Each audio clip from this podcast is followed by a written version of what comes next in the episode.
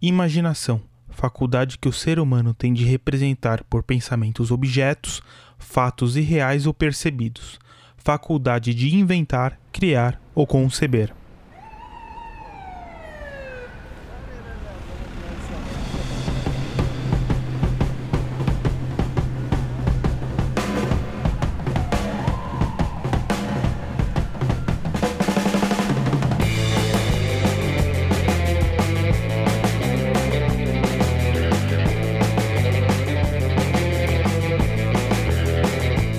Olá, sejam bem-vindos a mais uma Ocupação HQ. Sou João Vitor e hoje vamos conversar sobre dois quadrinhos do grande quadrinista contemporâneo Christophe Chabotet. Eles são Um Pedaço de Madeira e Aço e Solitário, todos pela editora Pipoca e Nanquim. Começando então, gostaria de dizer, parabenizar na verdade, e falar que acerto da editora Pipoca Nankin lançar esse francês no Brasil. Eu acho que foi uma indicação do Sidney Guzman, o acho que todos que escutam, se é que alguém escuta esse podcast, devem conhecer ele, porque ele é um cara muito importante no meio dos quadrinhos. Ele é um dos fundadores do Universo HQ e responsável pelas graphics MSP, que são aquelas histórias da Turma da Mônica que estão lançando agora. Agora não, né? Já faz alguns anos, uns três anos, quatro, não sei. Que são histórias adultas que estão ligadas a autores. Então, cada, cada gibi tem um autor diferente. Acho que teve o Cascão do, do Camilo Solano, agora teve outros, teve já do Chico.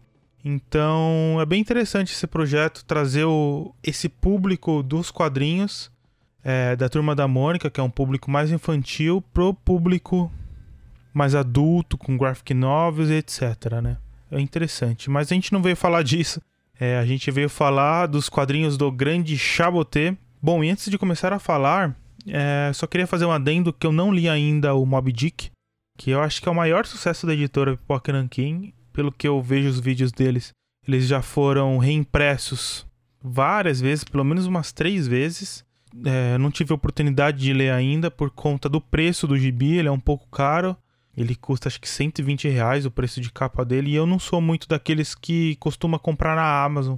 Eu já fui, hoje em dia não. Hoje em dia, depois que teve essa pandemia, eu estou tentando ajudar as comic shops, então praticamente só compro deles direto com os autores, como o próprio Marcati, que vende as suas obras, então é um preço um pouco grande para mim no momento. Eu acho legal também que a, que a editora ela prometeu lançar um Chaboté por ano no Brasil.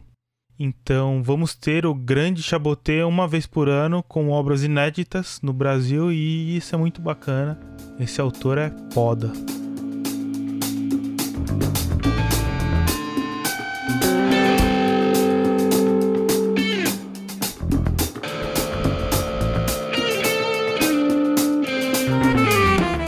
Acho que eu posso começar falando que se a poesia fosse adaptada para desenhos, seria para os gibis dele. Porque, meu Deus, que desenho! Inicialmente lançado em 2012 na França, chega ao Brasil em 2018 Um Pedaço de Madeira e Aço. Basicamente conta a história de um banco de praça.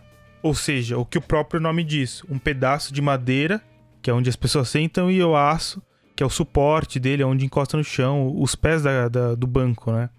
E é um belo nome se você parar a pensar. É puramente poético, simples chamativo.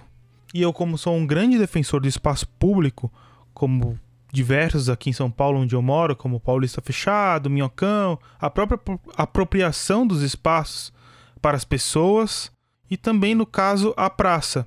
Dá mais vontade de defender depois de você ler esse gibi, porque ele mostra uma pluralidade de pessoas, o policial, o morador de rua, os casais, o, o próprio cachorro, um cachorro, as pessoas que fazem esporte, as pessoas fitness, as velhinhas fofoqueiras, o trabalhador que faz a própria manutenção do banco, os artistas e várias outras pessoas que aparecem no gibi. E isso mostra o quanto é humano e, e é uma grande coreografia se você parar para pensar.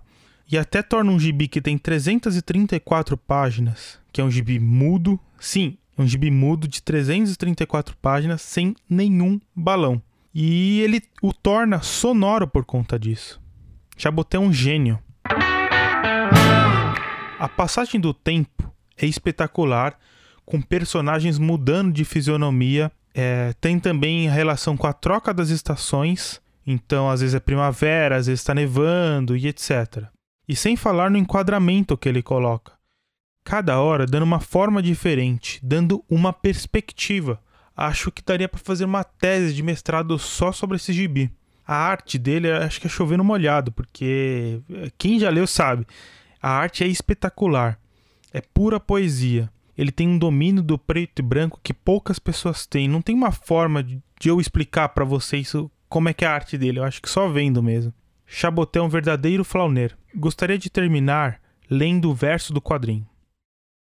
Um descanso, um momento, uma pausa, um abrigo, um refúgio, um lar, uma cena, uma encruzilhada, apenas um pedaço de madeira e aço.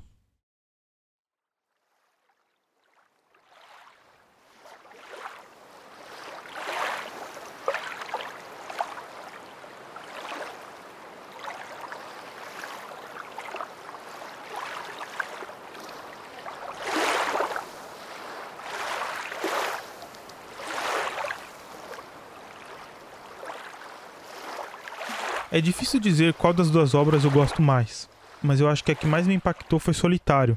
Gostaria de começar falando de como Chaboté abre esse gibi, com o significado de imaginação, uma tradução do dicionário. Eu até comecei o podcast exatamente lendo essa passagem dele. Depois ele faz uma sequência de quadros de uma gaivota sobrevoando o mar, que ela vai até o farol no caso, que é sensacional, umas 20 páginas sem falas nenhuma dele abrindo, dele contextualizando, dele nos colocando dentro desse gibi. É de cair o queixo. Antes de ir para a sinopse, quero falar um pouco da arte, que inclusive a capa desse gibi é meu papel de parede do celular. Essa luz entrando pela janela com uma cadeira e uma mesa sendo iluminadas é sensacional. Como em todas as suas obras, a arte é preta e branca. A narrativa é espetacular me lembrou um pouco do da narrativa do Will Eisner, não sei porque eu tenho aquele quadrinho que se chama Nova York, que é uma compilação que, como eu já falei aqui diversas vezes, tem a ver com cidade. E eu sou apaixonado, sou um cara urbano, assim vamos dizer. É sensacional e esse quadrinho, quem sabe um dia eu posso fazer um, um podcast sobre ele. E é isso, ele sabe usar o preto e branco como ninguém. O Gibi conta a história de um homem que mora em um farol minúsculo em uma ilha no meio do mar, longe de tudo e de todos. Ele vive lá, sei lá, faz tipo uns 50 anos e nunca teve contato com ninguém a não ser os seus pais que já morreram. Antes deles morrerem, eles fizeram um acordo com o Marujo, um cara que, que sempre está nas redondezas do farol, que mora na vila próxima da, da, de onde fica, né? E um acordo que faz com que essa pessoa leve suprimentos para o farol para essa pessoa. É, ou seja, comida, água, esse tipo de coisa. E mesmo esse marinheiro, ele nunca teve contato com esse solitário. Até que ele contrata um ajudante que fica meio que encucado. O que, que a gente está fazendo aqui? Ele fica pensando que é, que é drogas que eles estão trazendo pro cara. E ele meio que começa a questionar tudo. Eu acho que eu só posso falar até aí da sinopse, porque se eu continuar, vai estragar a experiência de qualquer um. É um quadrinho muito sensível, humano, tudo que mostra nele faz a gente se surpreender. É muito inventivo. Isso aqui é pura poesia. No dia que eu estou escrevendo esse episódio, é, a editora Pipoca Nanquim anunciou que vai lançar mais um Chaboté e já está em pré-venda. Eu ainda não comprei, vou esperar um pouco mais. Ele se chama. Desculpe a minha pronúncia em francês, eu não falo francês. se chama Henri Desilets Landru. Eu acho que é assim que se fala e que é a história do maior serial killer da França.